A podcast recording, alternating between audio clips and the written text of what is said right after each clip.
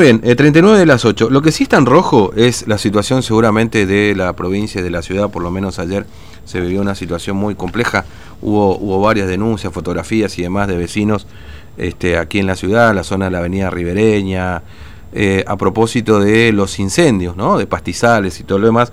Por eso está en línea con nosotros, vamos a conversar con el comisario inspector Mario Gaona, el jefe del Cuerpo de Bomberos de la Policía de la provincia. Este, Gaona, buen día, ¿cómo le va? Fernando lo saluda, ¿cómo anda?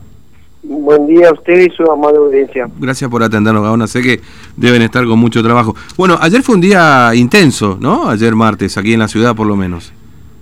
Sí, no solamente ayer, en el transcurso del fin de semana, eh, tanto acá los dos destacamentos, los dos cuarteles de bomberos que tenemos en la ciudad de la especialidad y los destacamentos que están en el interior están trabajando arduamente con el tema de los incendios de pastizales. Sí. Eh, y, ayer puntualmente, bueno, se ha denunciado, o por lo menos los vecinos más que denunciar han, han colocado fotografías en las redes, etcétera. Bueno, ahí la zona, perdón, de la ribereña. Bueno, ¿tuvieron que actuar ahí también por toda esa zona, Gaona? Sí, ayer se estuvo trabajando ahí desde primera hora de la noche hasta casi medianoche con dos estaciones eh, de acá del cuartel central de bomberos. Estuvo trabajando intensamente. Es una quemazón bastante considerable de toda la zona del que era la laguna que está al, costado de la ribereña, sí. pero debido a que todo el sector ya está prácticamente seco y el mm. total pajonal que tiene el sector está eh, prácticamente eh, ya se ha consumido casi en, su totalidad debido a la quemación del pastizal. Las dotaciones tuvieron que trabajar de forma eh, ardua ahí con mm varios personal que fueron, se tuvo que emplear el plan de emergencia que tenemos nosotros en este tipo de situaciones cuando la magnitud del, del caso requiera. Eh, como bien sabemos, eh, las unidades de socorro han tenido que quedar sobre la ribereña y bueno, ya la laguna adentro, la parte seca, el personal ha tenido que ingresar mm. a modo de infantería para poder llegar hasta lo último de los focos Claro, claro. Y esto, a ver, eh, eh, usted menciona que, bueno, buena parte de estos pastizales, digamos, ahí de la ribereña donde estaba la laguna, han quedado consumidos, digamos, ¿no? Es decir, eh, el incendio evidentemente fue importante también en la superficie en la que afectó, ¿no?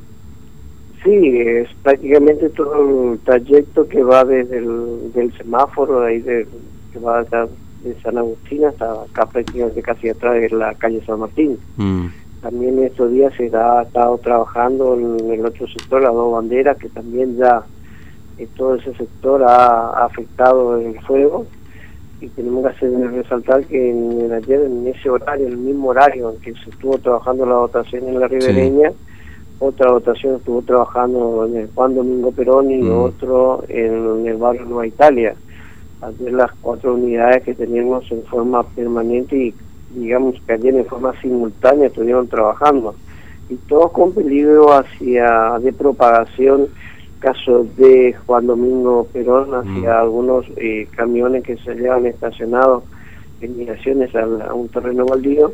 En el caso de Italia ha eh, digamos se ha propagado hacia terreno baldío afectando postes y alambrados y también poniendo en, riesgo todo lo que sea la, la gente que vive en alrededor debido a la la cantidad de humo que se ha generado en esas gemas. Claro. Ah, ah, eh, le, hago una pregunta. Usted menciona lo del Juan Domingo Perón, es, es eh, digo, es acá porque estamos cerquita nosotros, una le cuento. Eh, acá donde están haciendo las cuarentenas, digamos, ¿no? Ahí ahí cerquita fue el incendio. Exactamente, en el estadio baldío que está detrás del mm. lugar donde se está haciendo el centro de aislamiento preventivo y obligatorio. Mm, claro, sí, sí, lo vi esta, esta mañana cuando venía, pues mi camino obligado, así que lo vi ahí y, y me llamó la atención por eso. Es decir, ayer eh, todas las dotaciones de bomberos estuvieron trabajando, ¿no? Este, en el día de la ciudad. tuvimos acá en Capital solo 11 intervenciones. Mm. Y en toda la provincia sumamos los destacamentos de Tolima, Laguna Blanca, Pirané, Los Mites, Ingeniero Juárez, Colorado, tuvimos 25 intervenciones de incendio de pastizal. Claro, tremendo. Ahora, y, y, en el caso de lo que ocurrió en Ribereña o aquí en el Juan Domingo Perón, todos son incendios, digamos, que se podrían mencionar, no sé si intencional, pero sí la intervención de la, del, del, hombre, digamos. Este... En el caso de lo, por el horario en que se ha producido los, mm. los, siniestros, eh, podemos mencionar que ha sido por debido a la intervención del hombre. Eh, distinto cuando se produce cerca a mediodía, donde por ahí algún resto de vídeo puede efectuar efecto lupa en efectos repartitales, pero en los, casos que tuvimos que trabajar nuevamente en toda la noche, eh, se ha producido ya en un horario donde no tenemos ese, ese eh, digamos, En forma accidental. Claro.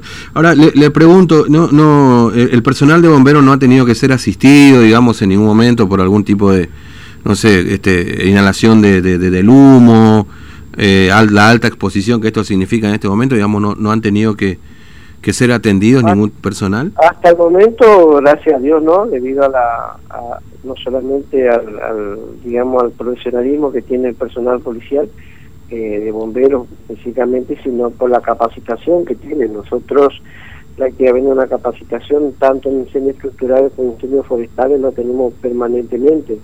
Es por ello que el personal tiene eh, los conocimientos suficientes mm. para trabajar en forma eficiente y por, ende la prioridad de, no solamente la nuestra, sino de todo el personal de bomberos, es la vida de la viene y el, primero que tiene que resguardar es su integridad física. Claro, claro. Ya que si va a una intervención eh, de cualquier tipo, donde implique un riesgo, si el personal no tiene los conocimientos suficientes, no tiene el equipamiento suficiente, que gracias a Dios nosotros en el transcurso del año pasado hemos recibido equipamiento justamente de incendios forestales mm. eh, para que el personal pueda trabajar en, una situación de riesgo. Y como le decía, la capacitación es fundamental para este tipo de intervenciones, porque por ahí uno puede tener la muy buena predisposición y voluntad de querer colaborar y eh, pasa a ser una víctima y ya se complica, digamos, la situación de un incendio patizal que podría resultar sin lesionados, sin daños, mm. ya resulta con un lesionado, con una víctima y bueno, los cuerpos son mucho más eh, superiores. Y, inclusive... que nosotros acá del, del, cuartel de bomberos, los departamentos de bomberos, eh, continuamos eh, haciendo las capacitaciones, obviamente con todo el mm. protocolo sanitario pertinente y obviamente eh, facilita mucho el trabajo, el equipamiento que el Superior Gobierno de la provincia nos, está facilitando año a año para poder trabajar en forma adecuada. Mm. Ahora, este, sí, bueno, de hecho, lo que usted menciona, digamos, el daño eh, estaba muy cerca ahí de estos camiones y todo lo demás. Este fue, este fue el, incendio quizás más más comprometido, digamos, en cuanto a la posibilidad de daño de bienes o, eventualmente de daños a personas, digamos, o, ¿O hubo otro que, tuvieron? El, que tuvieron que intervenir ayer, sí, mm. debido a eh, usted si, como recién lo mencionó, pasa por ahí, ve la proximidad de vivienda, ve la cantidad de vehículos que tiene. Bueno, hoy en día el costo de un vehículo, ah, eh, no podemos dejar de mencionar que esos vehículos se manejan con combustible, tienen cartas que son de muy fácil combustibilidad, el el foco, el calor, el viento que había ayer era, era muy fuerte y bueno, eso facilita que cualquier eh, material inflamable que esté cerca, por más que no le toque en forma directa la llama, puede producir eh, serios daños. Y podemos mm. mencionar que esos vehículos, bueno, eh, de conocimiento público, un vehículo, un camión, tiene un altísimo costo económico. Seguro, seguro que sí. Este, Gaona, le agradezco mucho su tiempo, gracias por atendernos como siempre, un abrazo. No, por favor, gracias a usted por permitirnos llegar a la ciudadanía, bueno, nuevamente desde el cuerpo de bomberos la policía de la provincia de Formosa, superior gobierno de la provincia, solicitamos, pedimos, recomendamos, eh, digamos, tomar conciencia con este tipo de situaciones a fin de evitar eh, daños y lesiones a las mm. personas. Pero una preguntita más, ¿me cuentan que en la ribereña ahora puede ser que esté ocurriendo un incendio también, ahora, en este momento? En este momento eh, se ha dispuesto de manera eh, preventiva que vaya mm. una dotación de bomberos, mm. como usted lo mencionó, debido al fuego que hubo ayer, que todavía hay un poco de humo, bueno, ah. se ha dispuesto que vaya una dotación de forma preventiva a fin de efectuar una recorrida, una inspección del lugar a fin de evitar que posteriormente, horario de la siesta, donde el viento es más, más crudo, se pueda producir lo que se produjo ayer. Entonces, como forma preventiva, la votación está tratando de evitar que eso se vuelva a generar para que más tarde Mm. pueda generar más humo dentro de los barrios que están iluminando la ribereña. Entiendo. Bueno, Gona, gracias. eh, Ahora sí, no uso mucho más de su tiempo. Que tenga No, buen por día. favor, gracias a usted. Un abrazo, hasta luego.